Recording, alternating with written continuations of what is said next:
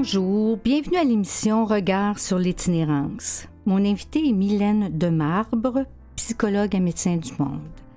Le sujet du jour est prendre soin. À tout de suite.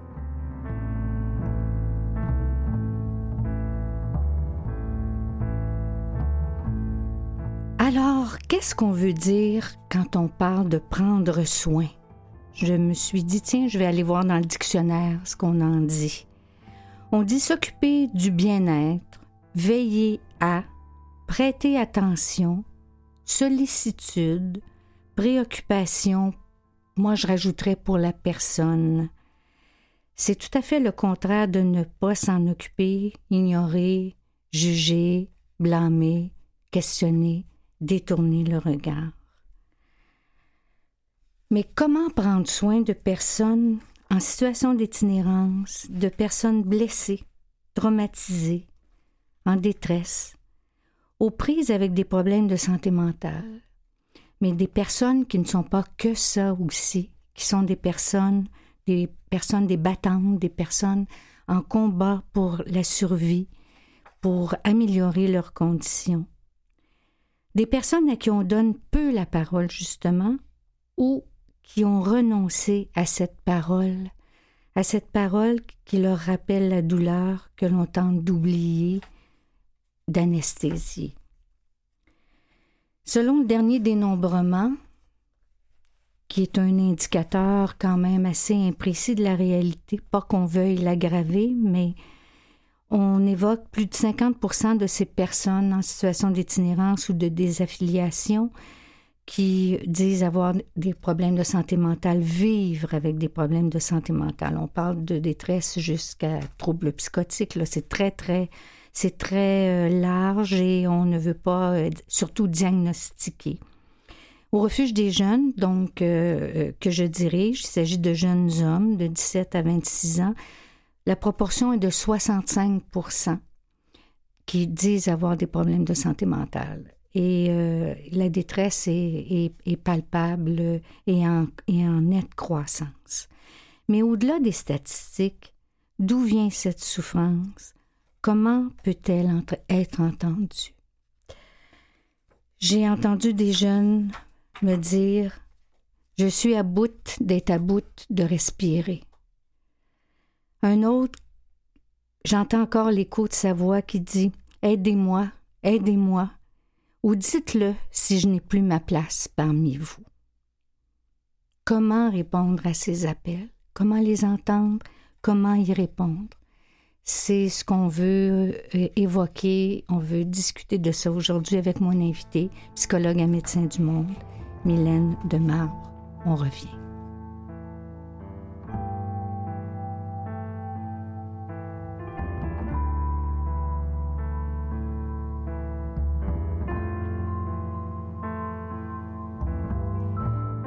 Bonjour Mylène, merci d'être là. Merci beaucoup.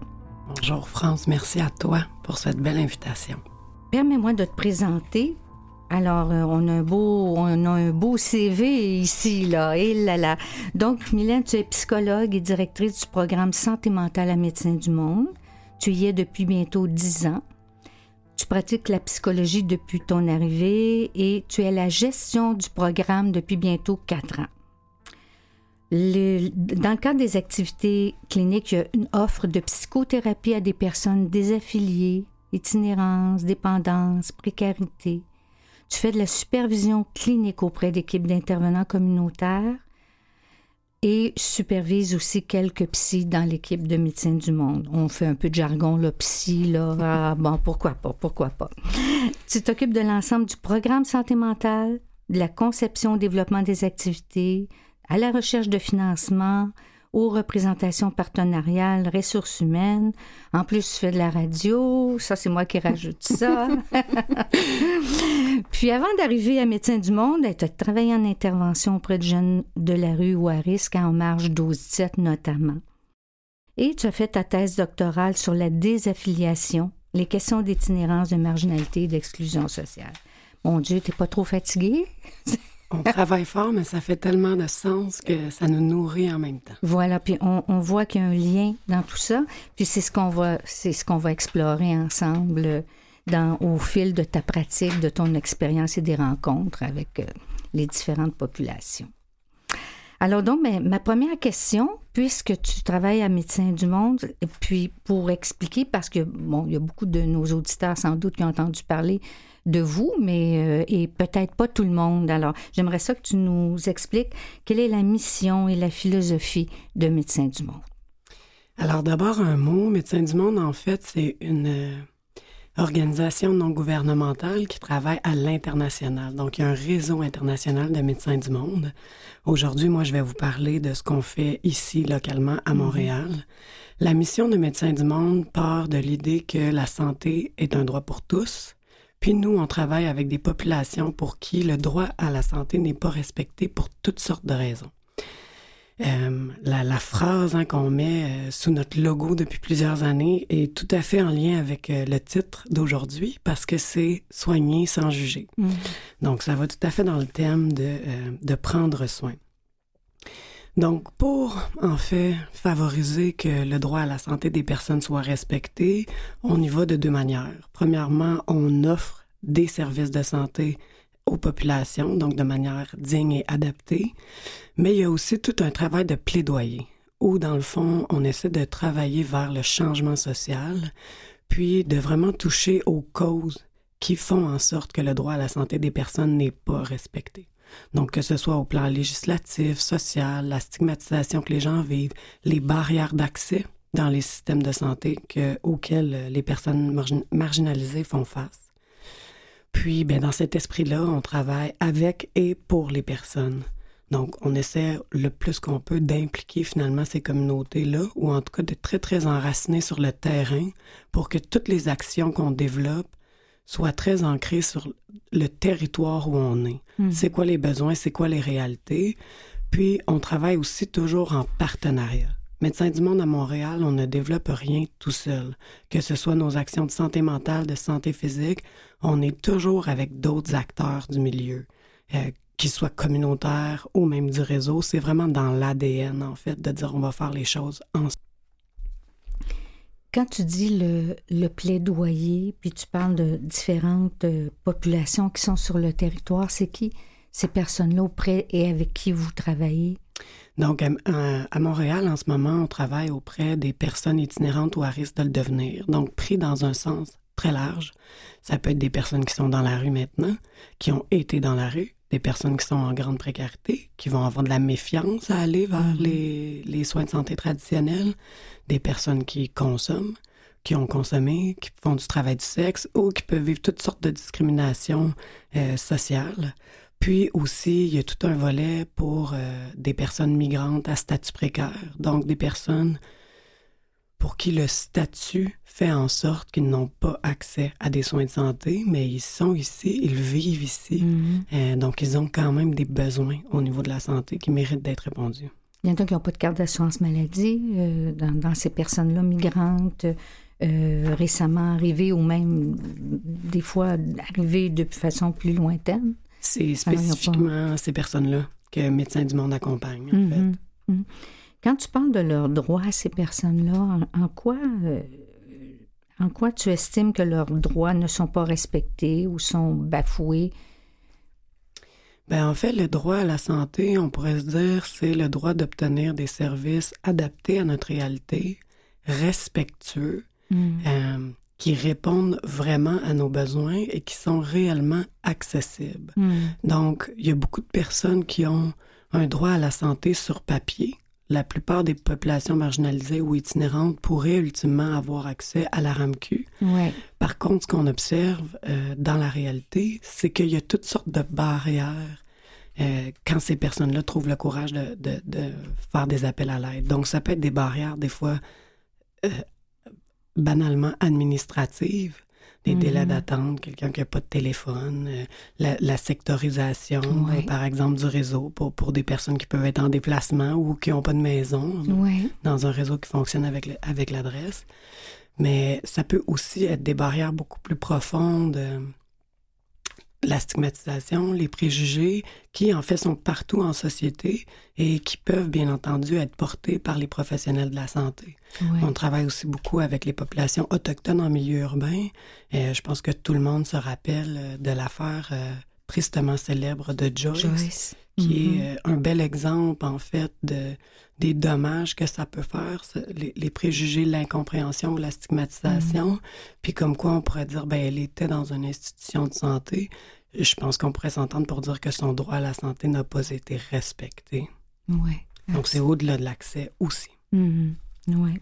Puis quand on parle de santé mentale, mais ça peut être encore plus, plus compliqué aussi. Puis il y a tout. Euh, moi, quand je réfère aux jeunes avec qui, avec qui je travaille, euh, ils, ont, ils ont souvent peur d'aller de, de, voir un, médecin. Euh, donc, ils ont souvent eu des expériences regrettables, traumatisantes. Alors, donc, ils vont pas aller d'emblée euh, à l'hôpital ou rencontrer, là, surtout pas un psychiatre. Alors, ça, on va en reparler tout à l'heure. Mm-hmm. Pour qu'on, qui fait, font pas du bon travail, mais c'est, c'est, autre chose, là.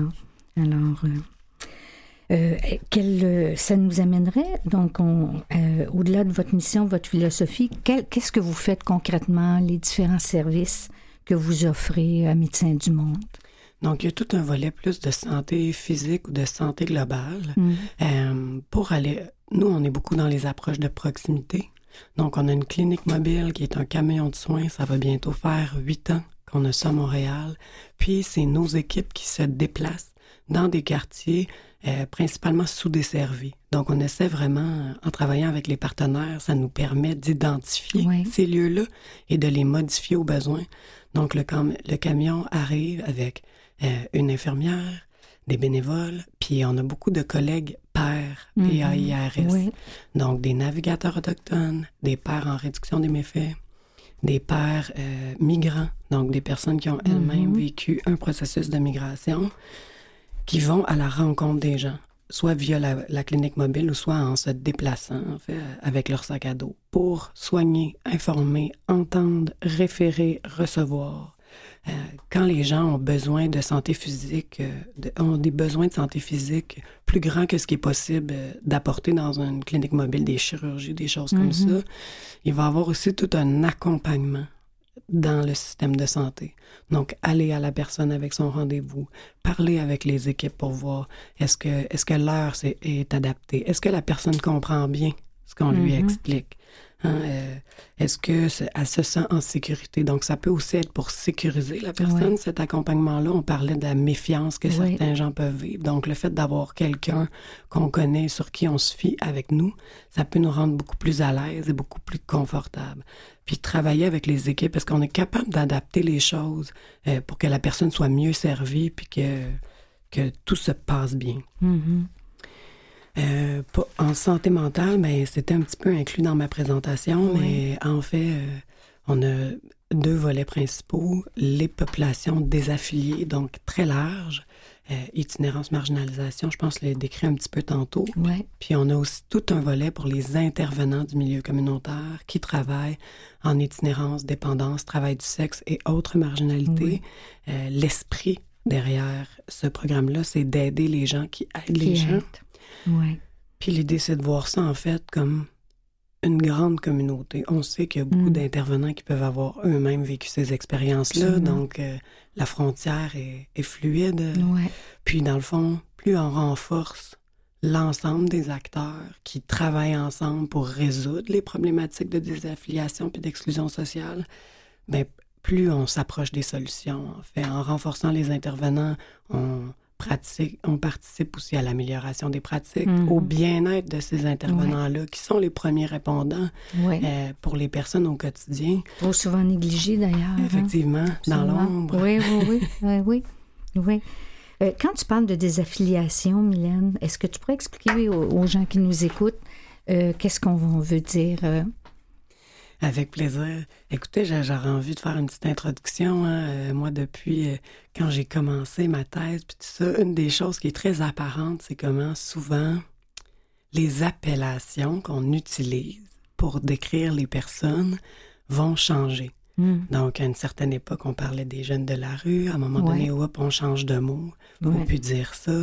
Les SDF, les Mhm. personnes en situation d'itinérance. Donc, c'est comme si euh, il y avait un malaise dans le langage, finalement, à réussir à trouver Ouais. des terminologies qui sont euh, à la fois euh, respectueuses, mais puis, puis qui réussissent à cerner ce qu'il en est. Euh, le choix d'utiliser le terme des affiliations à Médecins du Monde, il y a un petit peu deux raisons.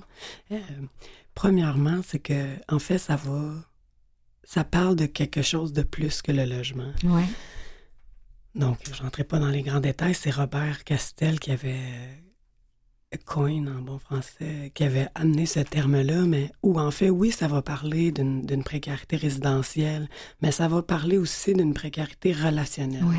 Donc, quelqu'un pour qui les liens aux, aux autres, à la communauté, à la société Mhm. euh, sont abîmés, puis quelqu'un qui a comme perdu un rôle d'activité parmi les siens, j'ai envie de dire. Donc, être actif dans sa communauté, ça pourrait passer par le travail, mais ça pourrait passer par toutes sortes d'autres choses aussi.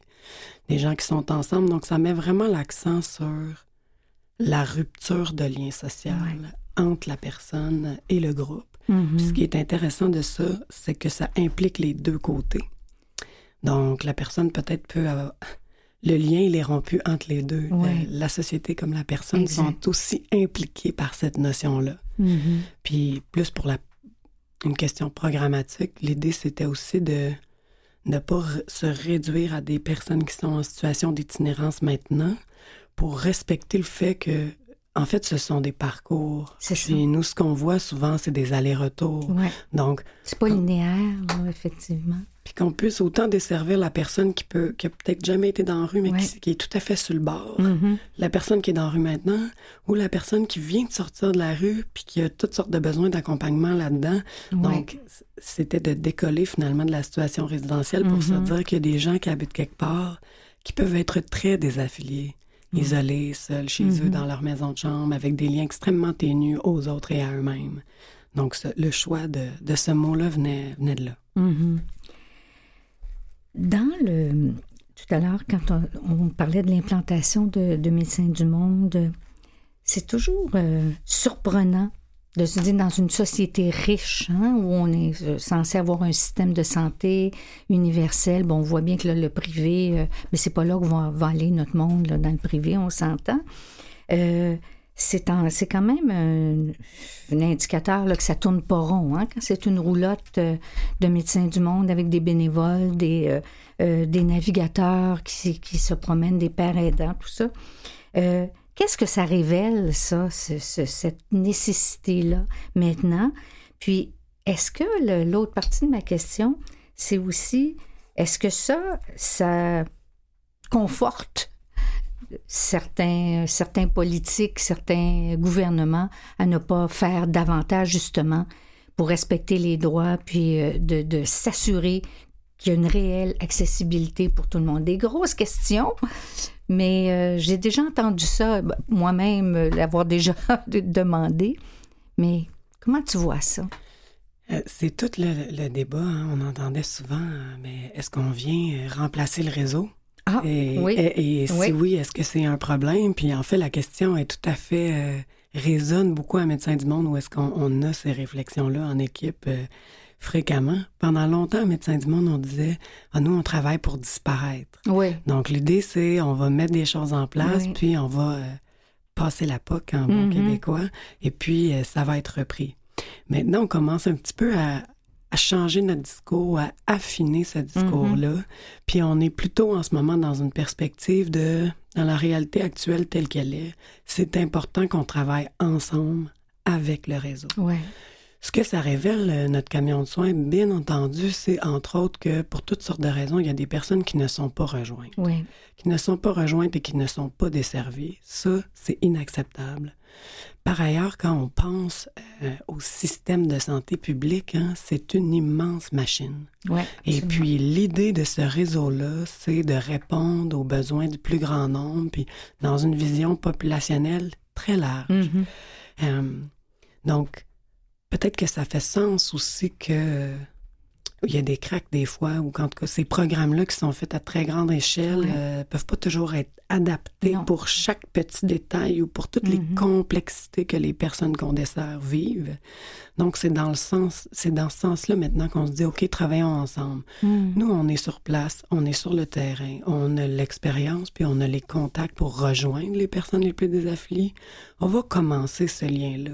On va travailler avec eux. Puis après, ben, quand les gens sont prêts ou ont besoin de soins de santé physique, travailler avec nous pour qu'on ouvre des portes. Travailler avec nous pour qu'on Mm. adapte les pratiques pour que ça se passe bien.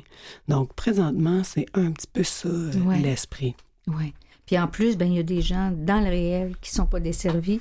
Donc, on peut bien développer des vues de l'esprit, mais quand les gens sont devant nous puis ont des besoins, donc euh, il y a aussi une nécessité d'y répondre, si je comprends bien Il y a quelque chose de pragmatique là-dedans. aussi. Puis je pense aussi, en fait, que par nos pratiques, euh, il y a tout, on développe tout un savoir. Mhm. On développe des connaissances. Fait qu'on on- maintenant, on est à même d'identifier, OK, ben c'est ça les obstacles. Oui. Euh, ça, cette chose-là, c'est ça qui fait que les gens se rendent pas. Puis après, on peut Mhm. collaborer avec le réseau comme un interlocuteur pour dire où, est-ce que ça brise? Oui. Est-ce qu'on est capable de faire des changements?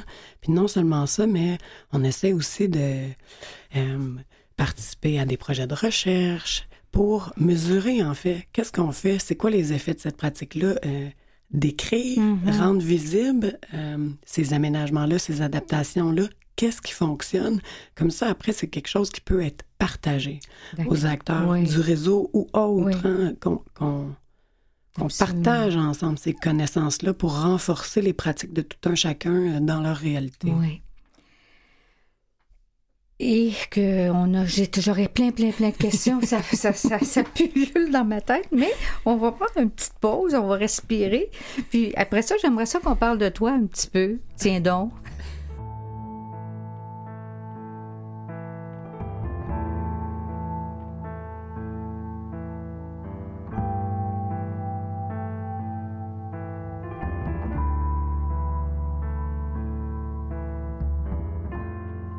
Je suis toujours avec mon invité Mylène de Marbre, qui est psychologue à Médecins du Monde. Alors, on est rendu à ce moment où euh, je veux qu'on parle un petit peu d'elle. Donc, euh, moi, je trouve ça toujours intéressant. Qu'est-ce qui, porte les gens? Qu'est-ce qui les, euh, les amène à aider d'autres personnes? Et c'est quoi ce parcours-là, dans le fond? Alors, Qu'est-ce que, pourquoi tu es devenu psychologue? Pourquoi tu as travaillé auprès de personnes marginalisées? Tu le fais encore. Et plus encore aussi parce que. Et tout, tout le témoignage que tu vas apporter. Explique-nous ça. Écoute, euh, c'est une question peut-être un petit peu déroutante pour nous, les psychologues qui sommes Mm. habitués plutôt Mm. de, d'entendre les autres. Voilà. hein, ou- ou- je, je me retrouve dans une chaise inversée. Euh, c'est effectivement une très grande question euh, que dans notre travail avec les intervenants, on se pose souvent et on leur pose et on se la pose avec eux. Je pense que personnellement, pour moi, en fait, j'ai une immense curiosité pour l'être humain. Je me Mm. sens très intéressée par euh, ce qui habite et qui, ce qui anime les autres. Je pense que probablement j'ai toujours eu ça en moi. Puis j'ai l'impression que aussi, euh, peut-être j'avais certaines capacités d'écoute euh, Ouais. naturelles que j'ai ensuite pu peaufiner longuement sur les bancs d'école euh, du doctorat qui est exigé par ma profession. Mais donc, je dirais que c'est euh, avant tout un profond intérêt pour l'être humain, en fait, qui m'a emmené à, à ce, à ce rôle-là, puis qui, qui m'y garde euh, à ce jour. Puis pourquoi, euh, pourquoi ces personnes-là? Ouais. Je pense que j'ai fait l'expérience tôt dans ma vie de, peut-être c'est un mot maintenant un peu galvaudé ou qu'on entend souvent, mais je, c'est celui qui me vient, je vais dire de mes privilèges. Mhm. Euh, je pense que j'ai eu la chance de grandir dans un milieu euh, sécuritaire, aimant, suffisamment bon, puis de prendre la mesure en fait de comment euh, ça a été essentiel puis que ça a participé à mon devenir.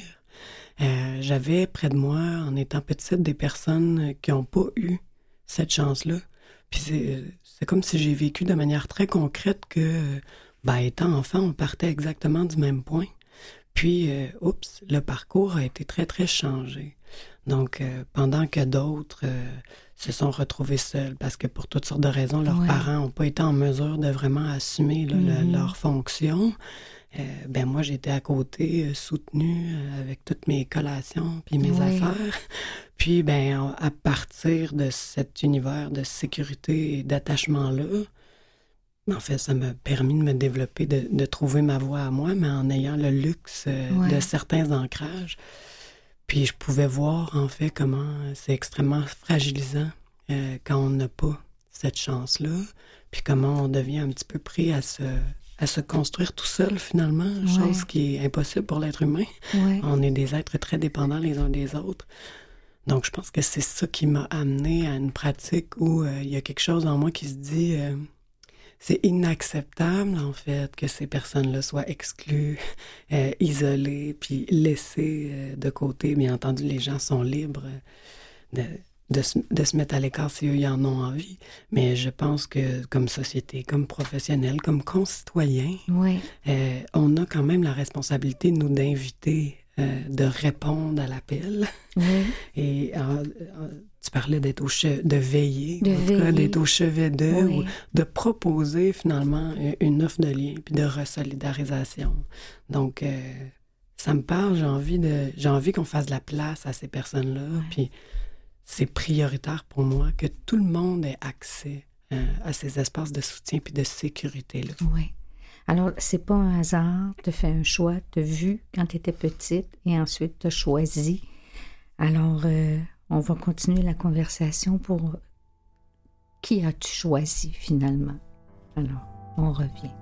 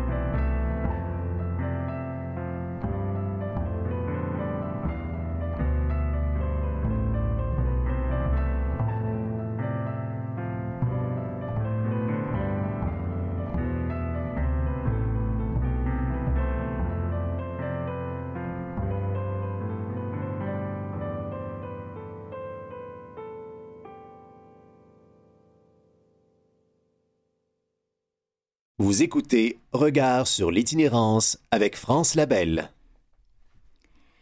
Alors, je suis de retour avec mon invité, psychologue et médecin du monde, Mylène Demarbre. Alors donc, euh, on parle toujours de ces personnes dont on veut prendre soin. Quand les gens, la population générale, voient des personnes en situation d'itinérance sur la rue, ils voient le visible, des personnes qui peuvent être intoxiquées, avoir peut-être des problèmes de santé mentale, qui peuvent être agités, se parler seuls, crier. Et s'il arrive que ces personnes font peur, mais c'est comme si c'était la seule photo, le moment, le seul moment. Mais en fait, il y a eu un avant. La personne a été l'enfant de quelqu'un, le parent, l'ami, l'amoureux, l'amoureuse. Mais ça, c'est comme si tout ça s'était dissous dans l'instant présent. C'est comme si c'était à partir de ce moment-là précis qu'on se faisait une idée, puis qu'on avait tout compris, tout réglé ou tout, tout décidé. Toi, Mylène, tu les vois comment, ces personnes-là, dans le avant et dans le maintenant éventuellement? Je pense que je les vois avant tout, en fait, comme des êtres humains. Euh, comme toi, comme moi, dans, toute leur diversité. Puis il me vient une réaction à ton commentaire, c'est euh, L'émission s'appelle Regard. Hein? Mm. Euh, ben, le, commentaire que tu viens de faire, pour moi, euh, c'est un regard extrêmement réducteur. Puis, en fait, si on parle de ça, je, je sais pas, ça, me dérange euh, qu'on puisse limiter l'itinérance ou la santé mentale à des photos très extrêmes comme ça. L'itinérance, est-ce qu'on est-ce que l'itinérance qui nous dérange, c'est celle qu'on voit? Est-ce que l'itinérance qui nous dérange, c'est celle qui fait du bruit? Euh, parce que oui, ça en est des visages, mais il y en a toutes sortes d'autres. Absolument. Euh, donc, est-ce qu'on est moins dérangé par tous ceux qui sont un petit peu plus cachés dans leur coin, mm-hmm. euh, très isolés, très silencieux? Donc, à ce Mm-hmm. moment-là, est-ce qu'on parle d'itinérance ou on parlerait de comportements problématiques sur la place publique? Ouais. Mais si on parle de ça, il n'y a pas que les personnes en situation d'itinérance qui font ça. Non. Euh, donc, il y a toutes sortes de galvaudages, Mhm. en fait, puis d'associations qui se font, euh, qui représentent pas du tout le phénomène. Même chose pour la santé mentale. Bon, ça peut être, euh, oui, des fois crié, oui, très visible, des symptômes qu'on pourrait dire plus psychotiques, Mhm. euh, qui souvent nous en- souvent angoissent les gens. Mais la santé mentale, c'est aussi euh, être tellement déprimé qu'on est caché dans son coin. Ouais. C'est aussi être tellement méfiant qu'on n'adresse euh, plus vraiment la parole à personne. Donc, c'est tellement plus large que ça. Mm. Puis, il y a effectivement, hein, on parlait de tout l'avant. Oui. Euh, mais c'est quoi l'histoire? C'est sûr que la situation actuelle des personnes, elle est toujours enracinée dans leur histoire, dans leur expérience. Euh, ça, c'est vrai pour nous tous, en fait. Mhm. hein. Les, les choix qu'on fait euh, apparaissent toujours dans un contexte. Puis des fois, on a des contextes où est-ce que... euh, ben, il y en a pas mal des choix. Ouais. Puis c'est comme aidant. Euh, ça semble plus facile faire des bons choix quand ah, il y a toutes sortes d'options.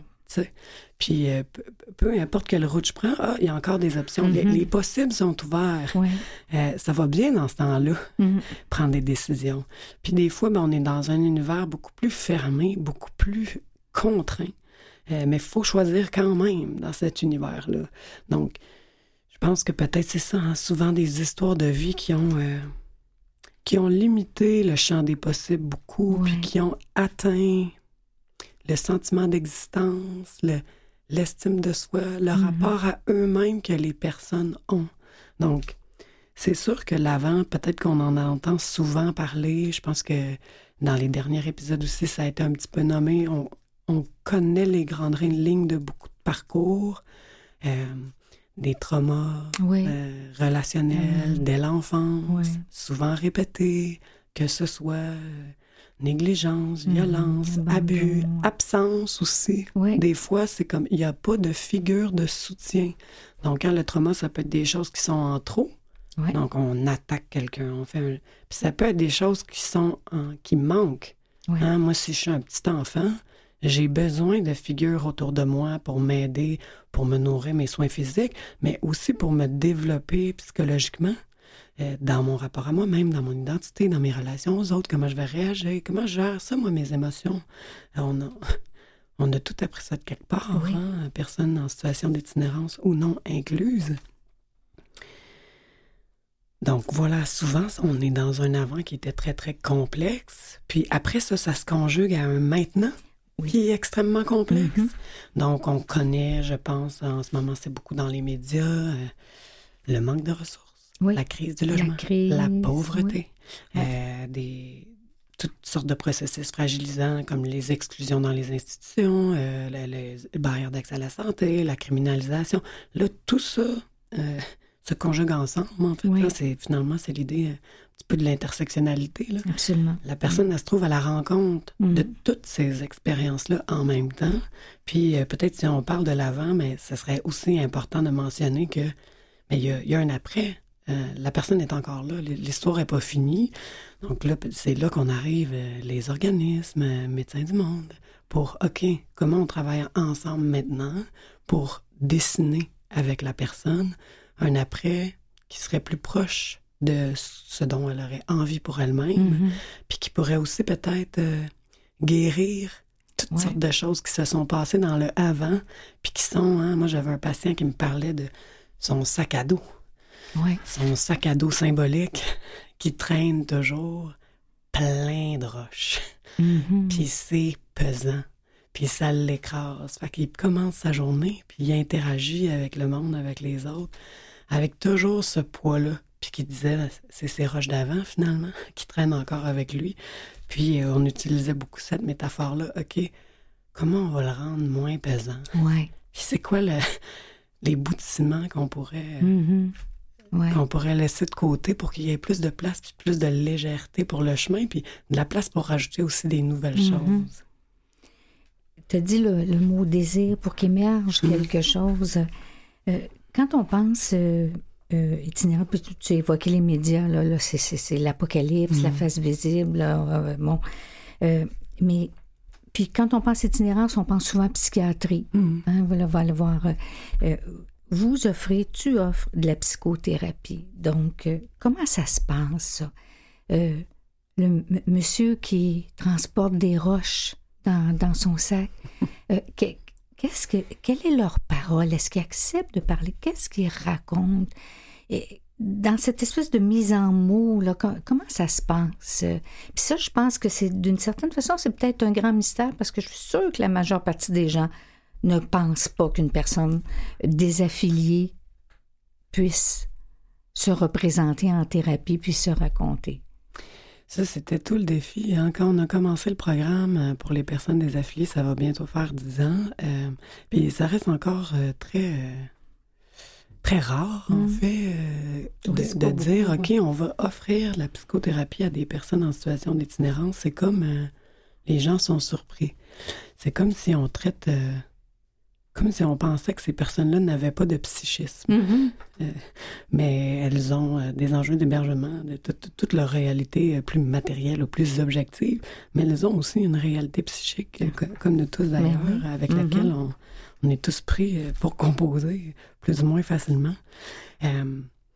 C'est sûr que, euh, en fait, euh, même pour quelqu'un qui n'est pas en situation d'itinérance, hein, euh, aller prendre la parole sur soi, sur ce Mhm. qu'on porte de plus intime, c'est quelque chose qui demande énormément de courage. Oui, ça fait mal, ça fait mal. Il y a Mhm. peut-être des auditeurs qui, sont, qui ont déjà fait l'expérience eux-mêmes euh, Mhm. d'aller en psychothérapie. hein. On se commet, on se mouille et, Oui. et en fait, on se découvre soi-même. C'est sûr qu'il y a beaucoup de différences entre l'approche, la, la la psychiatrie, la psychothérapie. Euh, je pense que c'est souvent complémentaire, en fait. Euh, ça prendrait des psychiatres pour parler de ça, mais en deux mots, je dirais que c'est sûr que la psychiatrie s'enracine dans une vision euh, d'abord médicale. Donc, la lunette qui est utilisée va venir de là. Mhm. Après, on peut être très humain dans cette lunette-là. Oui. Souvent, ce qui va être mis, souvent la médication ou la, la, en fait la thérapeutique, ça va être à travers la médication, ça va être central. Euh, c'est sûr que dans notre société aussi, les médecins, les psychiatres ont, ont- ont beaucoup de responsabilités et de pouvoirs associés. Ouais. Donc, signer les papiers, par Mhm. exemple, d'aide sociale, euh, la cour, est-ce qu'on garde les gens? Donc, il y a un rôle de soin, puis je pense qu'ils ont un autre Ouais. rôle en parallèle euh, qui doit venir avec beaucoup de défis. La, la place du psychologue, je dirais, elle est plus, elle est plus neutre. Donc, nous, premièrement, on fait pas de prescription. Fait que, hein, on peut pas venir euh, raconter des histoires au Ouais. psy pour, peut-être parce qu'on aura envie d'avoir une pilule. Il y a- Mhm. il y a pas- Ouais. il n'y a pas ça à nous donner. Euh, puis il y a moins peut-être cette figure-là là, de pouvoir. Quoique Ouais. on peut penser les Ou rapports de pouvoir dans ce- Voilà. Oui, Voilà. absolument. Donc déjà, il y a cette neutralité-là. Puis pour moi, en fait, la psychothérapie, c'est avant tout un espace d'écoute et d'accompagnement. Ouais. Donc, ça va passer par la prise de parole. Mhm. La parole, c'est l'outil de base. Et puis, à mes yeux, une psychothérapie n'a pas... Il y a un, un collègue, Alexandre Francisco, qui parle d'un voyage. Il dit, on part en voyage ensemble, on sait pas où on s'en va, Ouais. mais on sait qu'on y va ensemble. Mhm. Donc oui, on va placer une certaine forme de cadre, essayer de se donner des balises de temps, de lieu et tout ça. Mais autrement, ça sera à créer. Donc, l'objectif n'est pas déjà décidé avant que la personne arrive. Mhm. Euh, par défaut, elle devra euh, vraiment s'impliquer, en fait, à d'abord trouver, mais qu'est-ce que je demande? Ouais. Qu'est-ce que je viens de chercher? Ouais. Qu'est-ce que je viens chercher? Qu'est-ce que je veux pour moi-même? Ouais. Et euh, souvent, en fait, c'est très, très, très complexe. Il y a beaucoup de nuances dans ce qu'on peut demander à la première rencontre, puis ce qu'on vient chercher au final pour vrai. Donc, la personne, elle va devoir faire preuve d'énormément d'agentivité. Mm. Parce qu'on est moins dans un contexte où, ah, ben, j'arrive devant un professionnel qui a des réponses, qui va me donner des outils, euh, qui va me, suggérer une marche à suivre. Euh, on est beaucoup plus dans, non, on s'en vient découvrir ensemble, puis... Euh, il faudra prendre la parole. Donc, prendre la parole sur tout cet avant-là. Ouais. C'est quoi mon histoire? Qu'est-ce que, je vais lui dire, là? Tu sais, euh, De quoi j'ai mal? Oui. Euh, mm-hmm. Mais de quoi j'ai mal aussi? Euh, qu'est-ce que j'aime? De, quoi je mm-hmm. suis fait, en fait? Qui suis-je, moi? Donc, on part vraiment de là et ça ratisse très large. C'est sûr que nous, je pense on se demandait quand on a parti le programme, est-ce que les gens vont embarquer? Euh, souvent, les personnes portent toutes sortes d'histoires traumatiques, euh, peuvent déjà avoir vu euh, des psychologues ou des psychiatres de manière peut-être obligatoire. On pense à toutes les personnes placées, pas mm-hmm. toujours volontaires. Donc, il y a tous ces enjeux-là de méfiance. Vous êtes qui, vous, le psy, qui veut? Et qui ont raconté, raconté, raconté à des éducateurs infinitum, là puis euh, ça devient empoulé, formaté, l'histoire, finalement. Oui, puis en fait, peut-être on pourrait dire, là, la, la, psychothérapie, a un espace de liberté qui n'est pas anodin, parce que euh, on raconte pourquoi. Donc, si moi, je m'en vais dans une ressource d'hébergement parce que j'ai pas d'endroit où dormir, puis qu'on me demande de raconter mon histoire, puis que dans le fond, je me rends compte que c'est conditionnel à ce que j'obtienne un lit ou pas, ben peut-être que je me raconte pas de la même façon. Mm-hmm. Donc, la neutralité dont je parlais, elle, sert à créer cette liberté-là. En fait, il n'y a pas de conséquences. La personne, pourrait venir puis dire... Euh, c'est pas pour Finalement, j'aime pas ça, mon hébergement. Puis c'est correct, on va parler de ça, on va, on va accueillir ça. Il n'y a pas de condition ou quelque chose en jeu. Donc, peut-être qu'on pourrait penser que l'être humain se raconte beaucoup plus librement mm-hmm. quand euh, ben, sa sécurité, puis euh, sa liberté dehors ou sa, sa situation résidentielle n'est pas en jeu. Donc, je pense que ça, c'est une des grandes particularités de la psychothérapie. Donc, on se demandait est-ce que les gens vont embarquer, puis on n'était pas trop sûr, mais on avait quand même pris l'année d'avant pour étudier un petit peu la situation. Donc, euh, moi, j'ai eu la chance de participer à ça. Je faisais de la clinique mobile dans ce temps-là. Fait que toute l'année, moi, je demandais aux gens qu'est-ce qui se passe en santé mentale pour vous? Y en a-t-il des services? Qu'est-ce qui manque? Qu'est-ce qui marche pas? Qu'est-ce qu'il faudrait? Puis il était ressorti que, en fait, les psychologues sont comme inexistants euh, de ce champ de pratique. Ouais. Fait qu'on s'est dit, OK, lançons quelque chose. Mais les gens avaient aussi dit, mais venez nous voir. Euh, cachez-vous pas là, dans vos bureaux. Venez où est-ce ah qu'on est. Comme euh, moi, j'entends ça par. Euh, peut-être on est trop méfiant pour y aller, mais si vous, vous faites le premier ah. pas, ah, peut-être on pourrait essayer. Donc, mm-hmm. on a commencé comme ça. Hein? On a installé un psychologue, une pancarte. venez parler à Mylène le mardi, mercredi, jeudi. La porte est ouverte. Puis, ben finalement, les gens, ils sont rentrés. OK il y a toutes sortes de façons de rentrer. Il y en a qui accrochent, qui s'engagent, qui mm-hmm. vont être dans un processus de psychothérapie régulièrement, qui vont venir chaque semaine pendant des fois plusieurs années. On a un cadre très flexible, euh, tant sur la fréquence que la durée. On a décidé de ne pas déterminer d'avance la fin de se dire quand les gens trouvent le courage de s'ouvrir, bon, ben on C'est pas les fameuses 10 séances et tout est réglé, là. Des fois, ça prend plus que ça, euh, juste se lier. Oui. Hein? juste faire un lien, ça prend plus que 10 séances. Donc, un petit peu plus, oui. Ils ont cette possibilité-là d'habiter l'espace euh, de manière très ouverte. Donc, il y en a qui accrochent, qui viennent régulièrement, qui vont être vraiment dans une démarche de changement en profondeur, d'aller... Euh, l'explorer, là, ce sac à dos-là, tout plein, tout lourd. Puis il y a aussi d'autres cas de figure. Il y a aussi des personnes qui vont venir de manière un petit peu plus instable, plus ponctuelle. Euh, J'aurais envie de dire qui se mettent euh, le pied dans l'eau de la piscine, mais qui sont pas nécessairement prêts à plonger. Mm-hmm. Des allers-retours, il y a des rechutes. Donc nous, on est vraiment dans une perspective, la porte reste ouverte. Si la personne veut utiliser ça comme ça, ben, on travaille avec elle aussi. On fait en fonction de son besoin, puis d'où elle en est rendue maintenant. Puis des fois, ben, ça se développe. Hein, quelqu'un l'accompagner, ben, parce que là, les horaires, ça prend beaucoup de flexibilité d'ouverture. Là, c'est pas l'horaire, le 50 minutes pile, on ouvre la porte, bonjour, bonsoir. Là, j'imagine là qu'il y a beaucoup de fluidité là dans, dans certaines rencontres. Il y a de la fluidité dans certaines rencontres. Il y a des psys qui sont allés dehors prendre une marche. Ouais. Euh, il y a aussi beaucoup de tolérance et d'ouverture par rapport à comment la personne se présente. Oui. Est-ce qu'elle arrive en retard? Ouais. Euh, Est-ce que, oups, elle n'arrive pas, puis elle nous pose un lapin? Euh, ben, puis est-ce qu'on a, euh, hein, des fois, il y a des programmes où, euh, ben, si la personne ne vient pas trois fois, euh, on ferme son dossier parce qu'on se dit qu'elle n'est est pas engagée.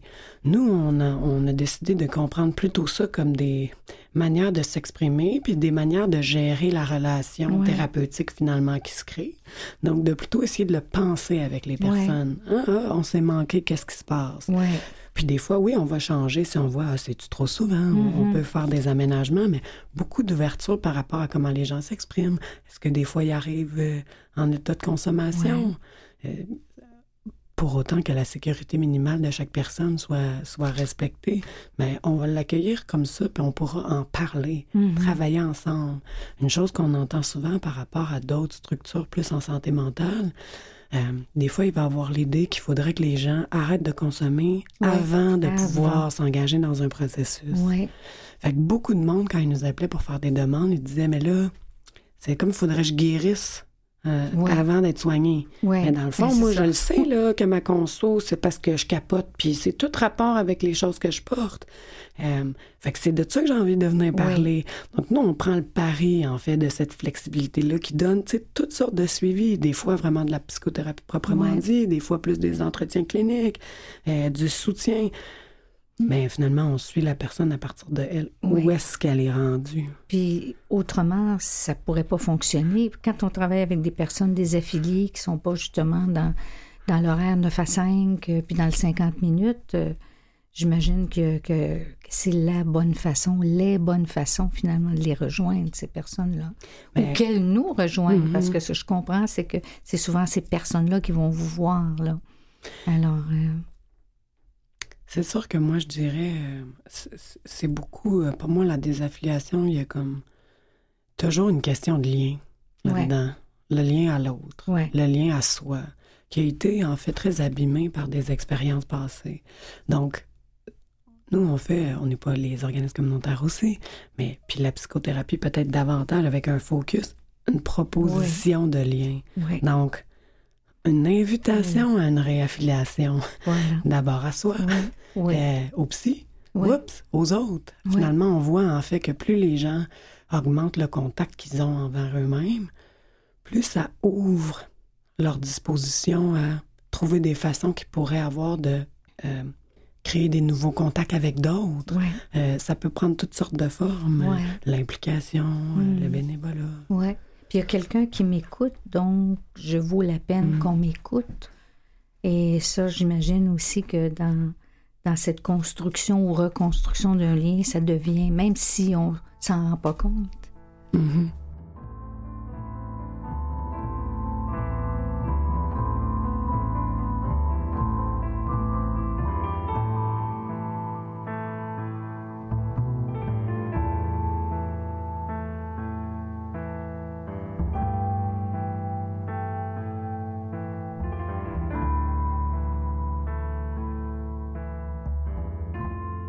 Alors, de retour avec Mylène, euh, psychologue à Médecins du Monde.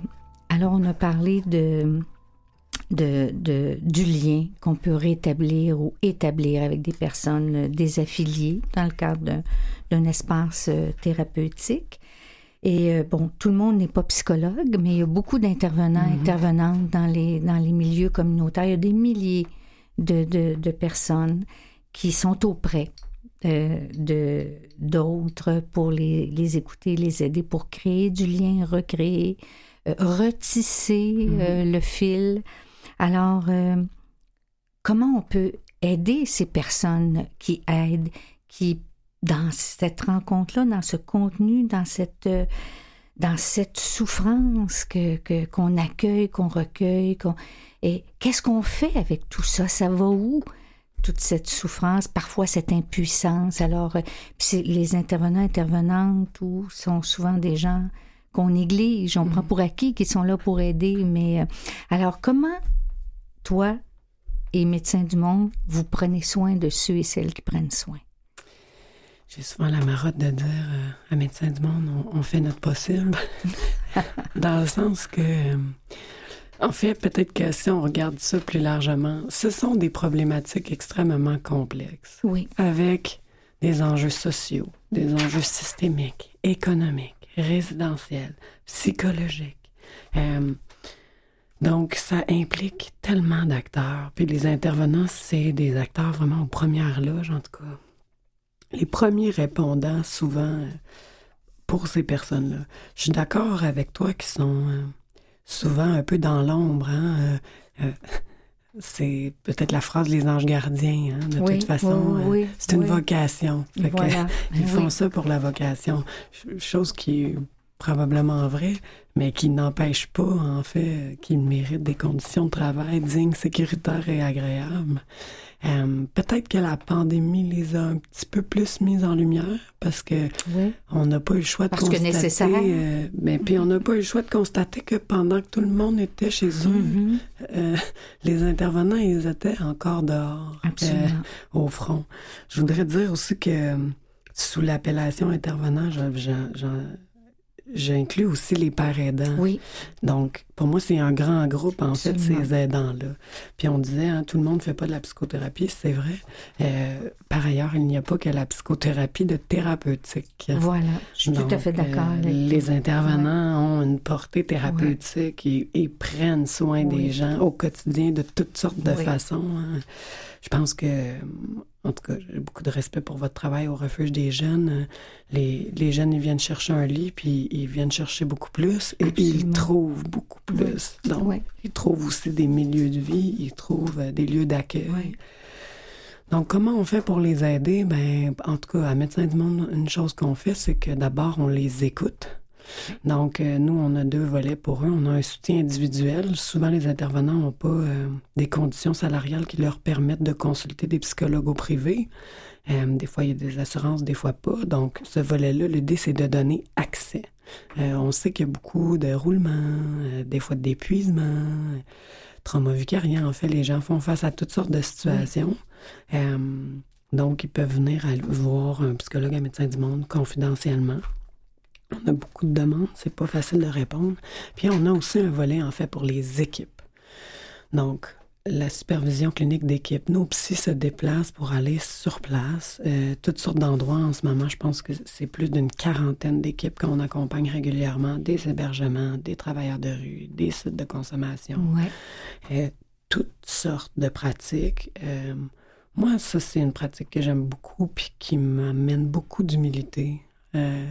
C'est très complexe à quoi ils font face. Hein. Nous, l'idée, c'est que on arrive puis on crée un temps de parole par et pour l'équipe. Parce que déjà, premièrement, la plupart du temps, ils sont dans un feu roulant continu. Souvent dans l'urgence. On n'a pas le temps de s'arrêter pour penser. Donc, hein, le petit médecin du monde qui vient, ça nous assoit tout ensemble un temps d'arrêt. Comment on va? Qu'est-ce qui se passe? C'est quoi nos questions? C'est quoi nos défis? C'est quoi nos problématiques? Et puis, euh, moi, je vois beaucoup notre rôle là-dedans comme étant un tiers qui vient entendre puis réfléchir avec eux. Euh, je pense, j'espère qu'on amène quand même du contenu qui participe au développement des expertises, un peu de théorie, la lunette psy, mm-hmm. un regard aussi euh, juste assez proche pour comprendre leur réalité, mais en même temps un peu extérieur. Hein, moi, je suis pas pris dans le feu roulant de l'hébergement. On voit plus clair. Puis d'apporter des choses réalistes aussi, mm-hmm. qui sont quand même collées à leur réalité. Euh, donc, vous êtes assez proche du terrain pour pouvoir aussi puis je pense que ça, c'est un défi, hein, parce que euh, peut-être la plupart des formations, c'est pas toujours adapté euh, à la réalité. Donc, euh, c'est bien le fun, une formation sur tel ou tel tel trouble. Oui. Euh, mais OK, mais nous autres, qu'est-ce qu'on fait là, quand la personne a crié dans le centre de jour? voilà, voilà, voilà. Puis tous les enjeux éthiques en arrière de ça, en fait, hein, on veut être inclusif pour les personnes, on veut favoriser la sécurité du plus grand nombre sur place. Mm-hmm. comment on pense tout ça? Donc, moi, je parlais que ça amène beaucoup d'humilité parce qu'en fait, souvent euh, nous, on n'arrive pas là avec toutes les réponses non plus. C'est pas votre rôle non plus. Vous avez un rôle de soutien et non pas justement euh, de- de- d'apporter les solutions à toutes les situations. Tu as nommé la complexité. C'est Mhm. multiple, c'est complexe. c'est, euh, alors, euh, Mais d'élaborer au moins ensemble, Oui. puis de s'intéresser à ce qu'ils vivent pour penser avec eux. ouais, Puis peut-être un dernier mot sur les intervenants. euh, ils sont vraiment... Pèsent sur eux tous les enjeux du système. hein. hum, Euh, tu sais, nous, on parle en ce moment, euh, Ouais. ah, il manque de place, il manque de services. Mais eux, c'est eux qui doivent fermer la porte. Eux, c'est eux qui doivent dire Oui. non à la un être est là. humain. Puis là, il fait moins 20, Oui, puis il n'y en a pas ça. des places. Oui. Donc, eux font cette, expérience humaine-là Voilà. au quotidien. Voilà. faut accompagner ça. Et tu, je pense que tu as dit expérience humaine. Et je pense que moi, les intervenants, intervenantes, que je, je- je le fus jadis, je, c'est ce qui rend la beauté du monde, finalement. C'est ces rencontres-là, ce lien, cette humanité dans le possible et l'impossible. Merci, Mylène, d'en avoir fait partie. Merci à Médecins du Monde de t'avoir prêté à nous aujourd'hui. Puis, euh, c'est, euh, c'est- tu fais partie de la beauté du monde aussi. Merci beaucoup. plaisir. Alors, il me reste quelques secondes pour remercier, euh, euh, Mathieu Tessier à la régie, Catherine Bourderon à la revue de presse, Jean-Sébastien Laliberté, chef diffusion technique. À la semaine prochaine. Merci, Mylène.